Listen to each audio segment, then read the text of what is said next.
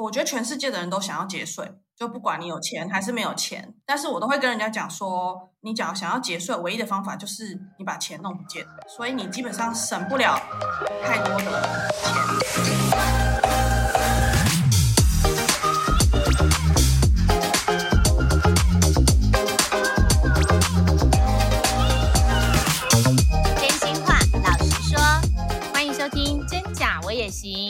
我是田姐儿，我是小鱼儿。小鱼儿，我问你哦，我最近看 FB，朋友们都在说，最近因为疫情影响，很多人收入都减少了，他们怨声载道的。而且呢，嗯、大家都居家防疫，电费增加不说，账单一打开，在家用的伙食费也增加了，是不是？现在等于每一分钱都要花在刀口上。说到钱的问题，我想问你们家的钱是分开管，还是谁当财务长呢？我们家一直都是分开管，我们也没有共同的账户。之前呢，我还在上班的时候，就是大钱都是爸爸出，然后小钱这种生活费啊，然后买菜啊、买玩具、买衣服，这些都是我出。那现在呢，我是一个全职家庭主妇，等于爸爸就是一肩扛起所有的经济的费用，所以也还蛮辛苦的。你呢，田姐儿，你们家嘞？哦。我们家也差不多哎，我们家也是分开管，没有共同账户。那比较大笔的，像学费啊，因为都是念私私立学校嘛，学费啊，还有家用水电瓦斯费是爸爸付的。那生活费吃喝玩乐就是我付。如果有闲钱的话，大部分每个月有闲出来是闲钱哦，不是那个生活费里头的。有闲钱的话，就会投资股票，也是分开投资，盈亏自负，自己各自负责。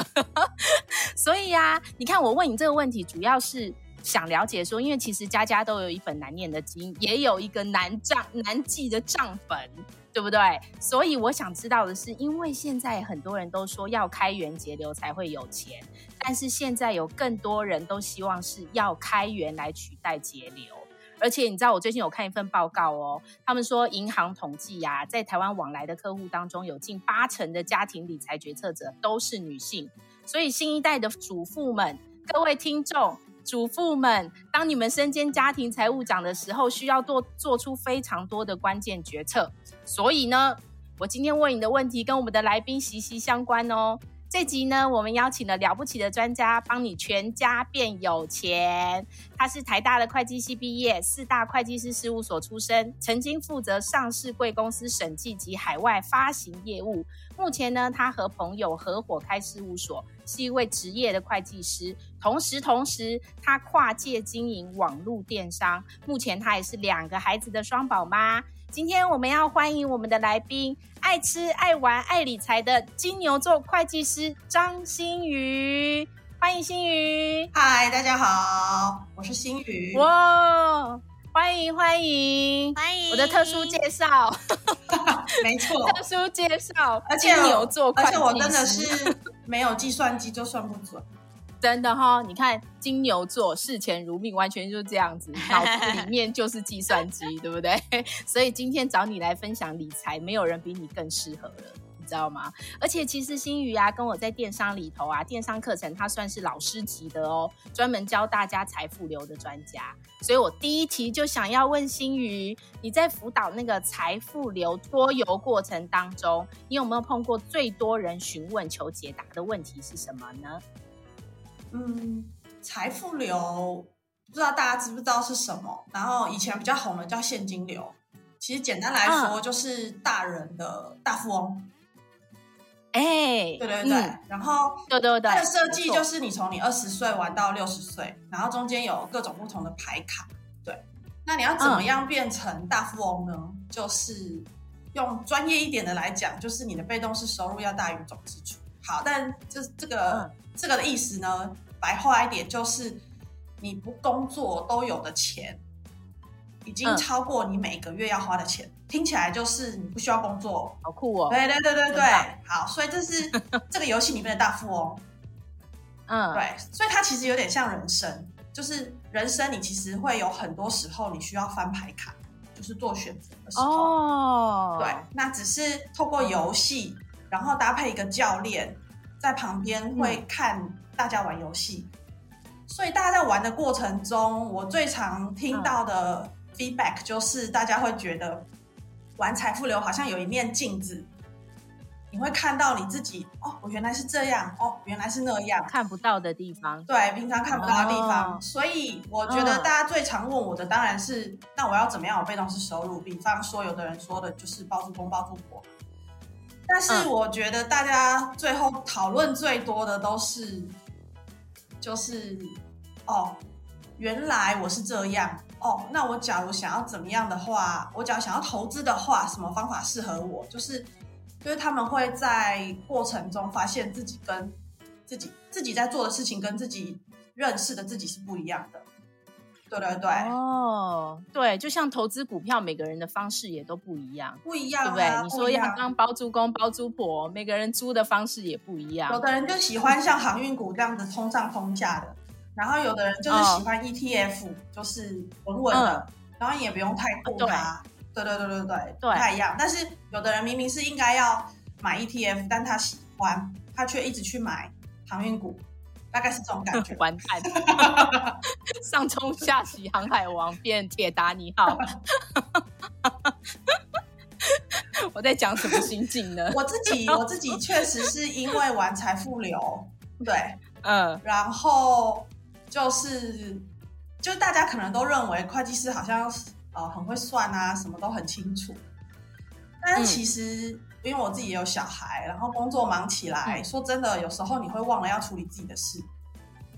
嗯，对对对。后来我以小孩优先。对对对，嗯、然后你剩下的时间不多，然后就好像反正赚的够花这样就好。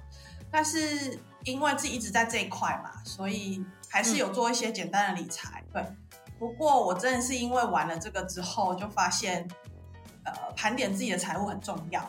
就是我常常跟人家说，就是跟厨师，你给两个厨师一模一样的菜食材，但是炒出来的东西会不一样。对对，对，所以真的那时候我就是在玩，然后玩到第十盘的时候，因为就是带我一起玩的那个教练，他就跟我说，你要玩到第十盘，你会有不一样的感受。嗯，那我自己是不知道有什么感受啦，但是我确实是后来就开始盘点自己的财务，然后重新去看可以怎么样重新安排，然后。在我们来说，就是极大化每一分钱的效益。然后我也确实在去年就买房，再投资一间房子这样子。对哦，嗯、房地产了，投资房地产了，厉害厉害。对耶，我刚刚听了，我也觉得，像我们听众里面有很多都是全职妈妈，就跟小鱼儿一样，然后家里面呢只靠爸爸一份薪水，所以要怎么样去如何运用这些收入，然后来分配家里需要用的钱呢？是不是还有钱可以拿来定存，还有投资来用呢？幸运，你觉得呢？我觉得这个题目的话，蛮看状况的。对，就是对的，因为因为老实说，怎么分配这件事情。呃，当然可能有一些公式啊或什么的，但是啊，就是我最常遇到的，就是其实蛮看夫妻两个人的沟通方式啊，或者是爸爸比较强势啊，还是妈妈比较强势啊，对，或者是夫妻两个可能负责的功能不一样，对，但或者是像我们家就是很爱玩，所以我们真的在娱乐休闲的这个支出会比较高，然后妈妈自己就本身就很爱上课了。对对，就是所以就是，但所以我觉得比较常遇到状况是，比较呃夫夫妻比较少针对这块去沟通。对，所以通常是谁谁说了算就算，然后可能另外一方可能就觉得哦，好吧，就这样。那也有遇过像那种状况是，爸爸觉得要怎样怎样，然后妈妈觉得，呃，他想要帮小孩报什么课，或者帮小孩买什么东西，然后要自己拿自己的私房钱，诸如此类，就是。我觉得比较常遇到的是少沟通啊，所以在这一块，我觉得其实夫妻是需要沟通的。那至于沟通出来的比例这些东西，你你只要沟通过，你大概就会知道说家里有多少钱可以用，然后呃大家比较重视哪一块，那这块是不是可以提高？对，或者是、oh. 对不同阶段可以调整，所以其实是蛮常需要沟通。像我跟我先生以前就不太沟通。然后他就比较可怜。嗯，嗯，那那你们家里谁管呢？那谁管钱呢？那当然是我管啊。嗯、好极了。这是沟通后的结果，是不是？沟通后的结果，然后决定你管钱，是不是？你比较会管。我觉得这有点 像是，呃，不得不，因为他不得不他，他娶了一个会计师老婆，然后嗯，所以就自然而然变到我这边了。真的 很自然啊，因为你管的才好啊，对不对？那你们怎么管呢？你们的的分配又是怎么分配？哎、欸，其实蛮有趣的哎、欸，就是我我们刚结婚的时候，因为我们我们交往三个月就结婚了，所以在那个之前，哇，我们其实对，但是你是一见钟情哦，离题了。哎、欸，大家都说我是因为我老公帅，但其实不是。嗯，哎，好极了。对，就是嗯，因为大家都会觉得会计师就是很精算啊什么的，但其实我是不记账的人，嗯、就是哦，嗯嗯，我会用其他方法知道我的钱大概怎么花，但是 anyways 就是我不记账。对，因为我觉得记账这件事情太违反人性了，就是你可能可以记记个一天两天，但你很难记一个礼拜。对。我也是，我觉得你没有办法长期做的话，那不如不要做。所以，我基本上不记账。但是我那时候刚跟他结婚的时候，确实发现说，奇怪，在吉奈底开了，就是一直花出去。然后我就想说，怎么好像那种掌控、掌控、掌控的程度比较低？我老实说，嗯，对。然后，所以那时候我就记了三个月的账。嗯嗯，就是大概是此生我最认真记账的一次。嗯。然后我记完之后，我大概就知道说，哦，花在哪啦，花在哪，花在哪。对，然后就因为这样，就跟老公开启了沟通。然后，呃，我那时候也很聪明诶，我觉得有时候太太在跟先生沟通这一块的时候，我不知道大家有没有遇到这个状况，就是有时候跟先生讲，先生可能没感觉，嗯。你说钱少了或钱多了，他没感觉。对，或者是今天花太多了。好、呃，先生跟太太讲，可能太太也没感觉。嗯，对，就是双向的嘛。那谁管钱，本来就谁比较敏感啊，这很正常。对对。所以那时候我就我记完账之后，我也没有马上跟他说，但我就弄了一个一个小总表这样子。嗯，然后我就一直放在我们的开放式的书房的那个书桌上。然后他就一直没有看，然后后来我就奇怪为什么不看，嗯，就我也没有跟他讲，所以我就又把存折再放在旁边，然后他有一天就拿起来了，他就说：“呃，我们这个怎么花这么多？” 终于有感觉了，对，所以我我比如说我我自己买股票有赚钱，我也会把存折拿出来，嗯，这样他才知道我有绩效啊。哦，那你现在不是都电子账户吗？你就电子账户截图，然后赖给他，这样太太太刻意了，要放在他不经意的地方，是不是？我们就是要弄得好像存折只是不小心没收起来这样。哦，这样子哦，哦，没有没有，其实是因为我的，我现在其实还没有非常仰赖电子。原来如此，嗯，哇，好厉害哦，又学到一招。可是啊，我们也很好奇说，说像是很多上班族其实都是领死薪水，然后这样到底有什么办法可以省税？很多人想说，哎，省税有没有一些小撇步啊？新瑜这里有遇过吗？嗯，呃，全我觉得全世界的人都想要节税，对呀、啊，不管你有钱还是没有钱，对。但是我都会跟人家讲说，你讲想要节税，唯一的方法就是你把钱弄不见。就是把钱的轨迹弄不见，嗯，但是因为我们零薪水的人，基本上钱就是打进你的户头，所以银行有你所有的轨迹，所以你基本上省不了，哦、省不了太多的钱哦，摊在阳光下就省不了。对，对，但有个几个地方可以提醒，就是呃。基本上，你假如是有贷款啊，有捐款的啊，或者是你有很多抚养人数的啊，就你可以抚养很多人的，嗯、对对对、嗯，这时候你一定要去算一下列举跟标准的差别。嗯，它会差很多，有可能会差很多，对，哦，对。然后另外就是有一个是劳退，就我不知道你们两个有没有提劳退，有，有提有提。有提，嗯。对，其实我发现薪水高的人比较容易会自提劳退，就是事实上我们的劳退是公司会帮我们提六趴，嗯，但我们自己也可以再另外提六趴，那两位就是自己另外又再提了六趴。嗯，对对对对对。对，没错，这个其实可以节税？哦，对，这是好的，恭喜两位。哦。耶！太好了，终于做对了一件事，真的。做对了很多事。找我就是一堆一件对的事，没错。开玩笑，问了这一题更对，好，对对对，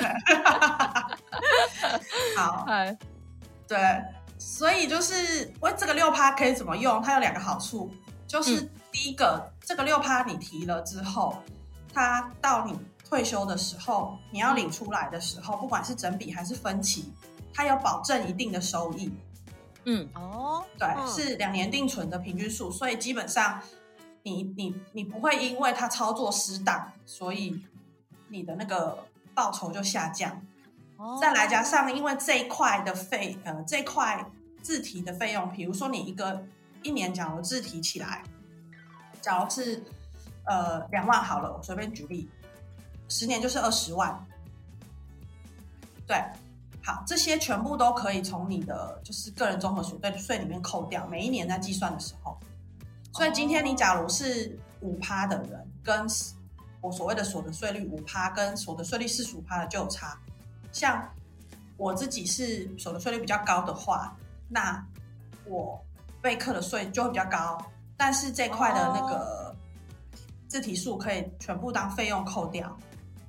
哦，就是提早储蓄，我不知道。对，提早储蓄，你退休的时候就可以拿到比较高的金额，对不对？然后又可以这一块又可以拿来当费用扣掉，你就不用不用缴那么多的税。哦，哎，原来知道了。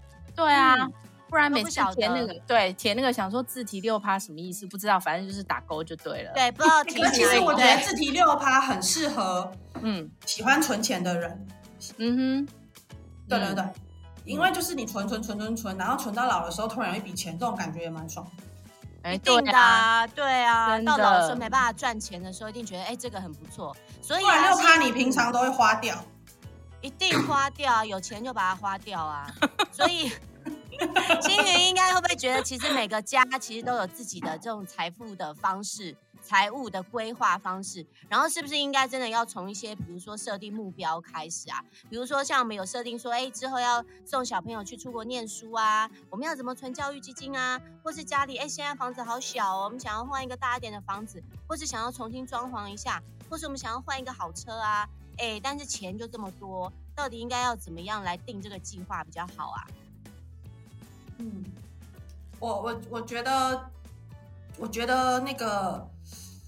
讲的很有道理，就是 你讲的更有道理。我在等你的答案，叫不出叫不出名字，sorry。你们两个声音，我现在还在认，你知道吗？小鱼儿，小鱼儿，刚刚问题是小鱼儿问的。哦，好，就是我觉得很多很多夫妻比较少去沟通，说自己未来要做什么，带小孩做什么，对。但是也有很多夫妻是会沟通的。对，比如说有的人是会规划要送小孩出去，或者是说有的人是规划想要换大的房子，从小换、嗯、小换大，或者是以后想要换车。我觉得这这种状况都有，所以我觉得最前面的那个沟通很重要，就是嗯，这个是不是你们两个想要一起的？因为这会决定你两个人会不会一起存钱嘛，两个人会不会一起想办法，或者是当有一个人在打拼的时候，另外一个人可不可以体谅等等的。对，所以我觉得目标设定前面这块经过沟通是蛮重要的。对，但是我自己最近发现，很多人不想要设目标设定。你们有有发现这样状况吗？不想要目标设定，嗯，没有哎，没有哎，因为就是发现好像薪水就这样了。哦，有点消极了，不行，所以好像你你你设了，好像也。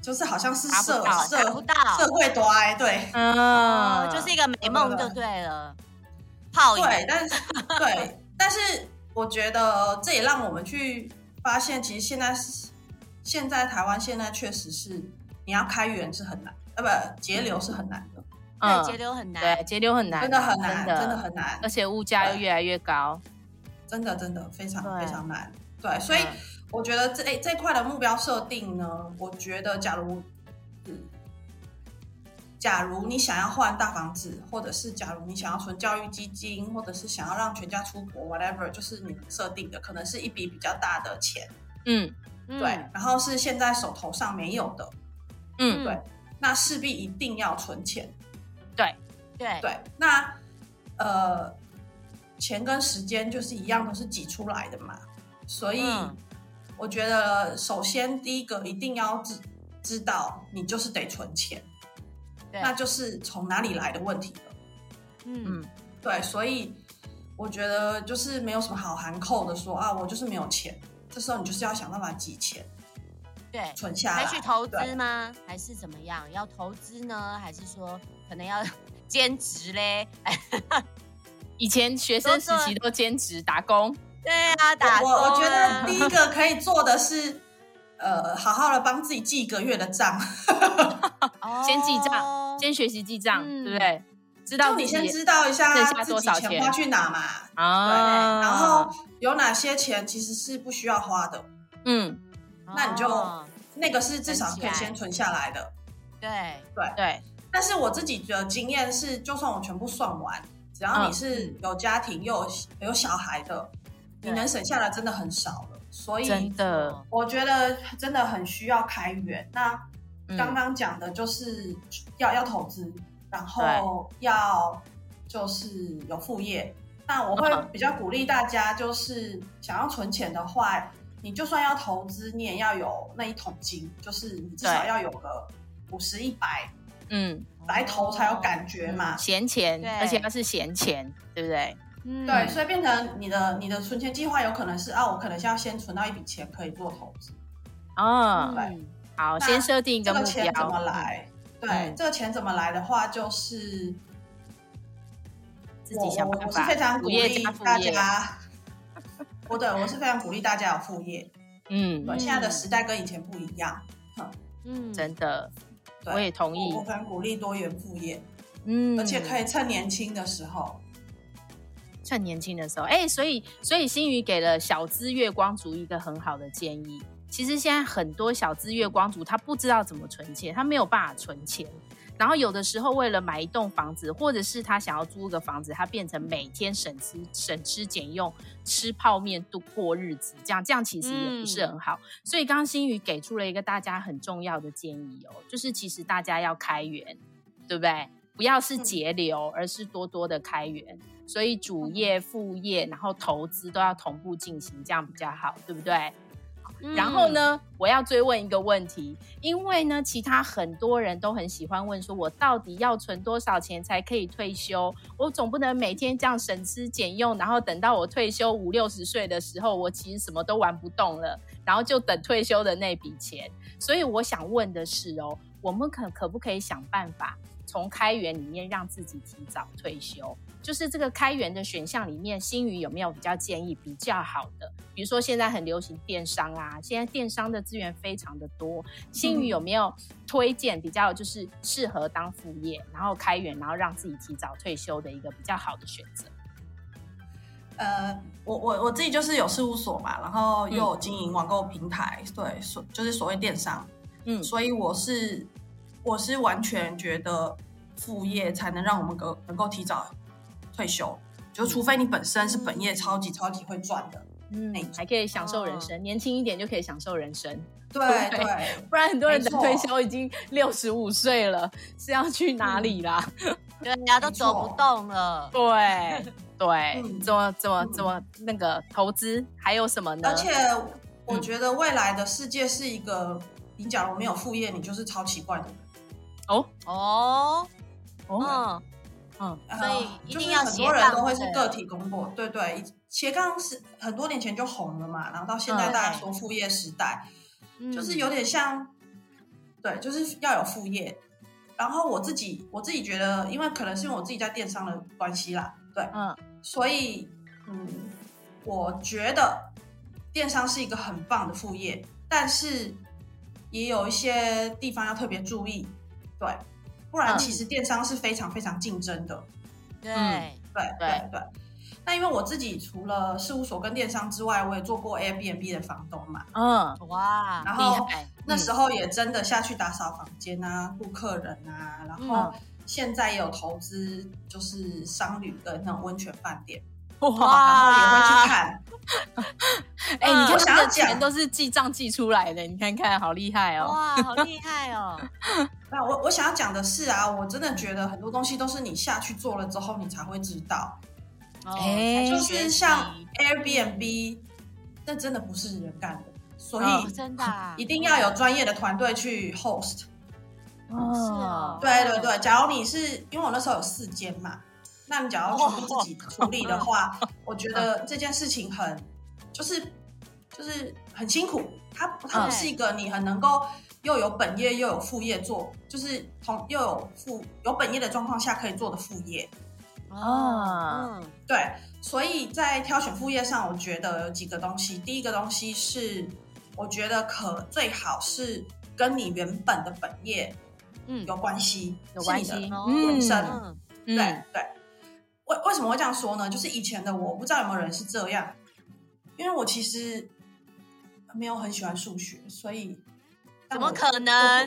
我，也不喜欢、啊、不小心到了会计系，你所以是跟数学不就是息息相关吗？对啊，啊，我超讨厌数学，所以。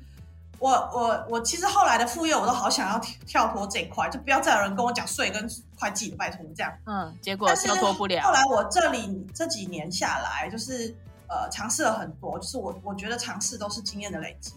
我后来发现，就是你假如跳脱自己的本业太远，嗯，你的资源人脉的累积。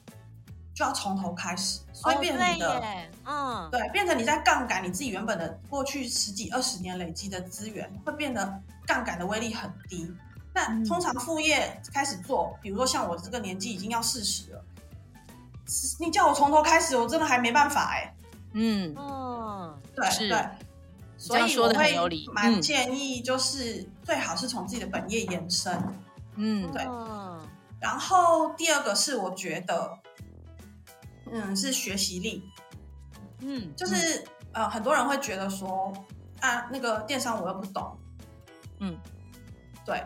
然后听到每个人都说很竞争。嗯，啊，那我一定不会做，诸如此类的。嗯，那我我的观察是这样，就是现在不管你要做哪个副业，你一定都得学，它就跟你的本业一样，你都是得学的。对、嗯、对对，嗯，所以。比较要抱一个心态，就是说，好，假设今天我要做的这个副业，可能跟我的本业脱离的比较远，没关系，嗯、但至少我要确定一件事情，就是我有没有地方可以学，跟我有一个愿意学的心态。嗯，对，因为其实不管是电商还是别的产业，现在在变化的速度都比以前快太多了，所以你假如在变化的那个动能上是很低的。我实在是不觉得你的副业、嗯、就是你的学习能力没有一直往前走。其实你你说你副业要做多好，我我我我是不相信了。嗯，对，所以我觉得两个，一个是本业延伸，当然最好。嗯、对对，那当然很多人会说啊，希望是跟自己的兴趣有关。我觉得这也很好，热情才能够一直做。嗯，但是啊，我觉得不要害怕学习，不要害怕学习，这是我想要鼓励大家。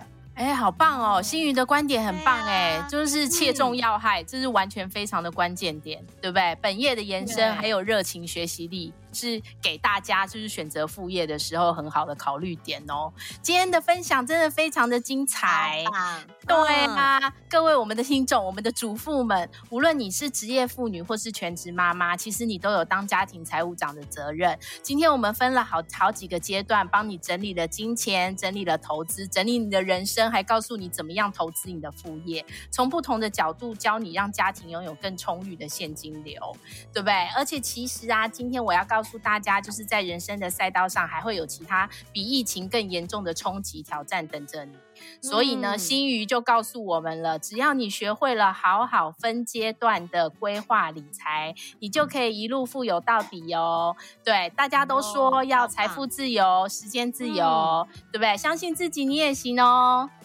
对呀、啊，我们也行啊。如果你喜欢我们今天的节目的话，记得一定要按下关注跟订阅，还有给我们五颗星跟留言哦。然后加入我们的 FB 粉丝专业，还有追踪 IG 跟留言，告诉我们还想要听什么呢？投资方面的议题啊，我们都可以跟你讨论哦。今天谢谢我们的来宾，哦、谢谢心仪，谢谢大家的收听，我们下次空中见喽，拜拜。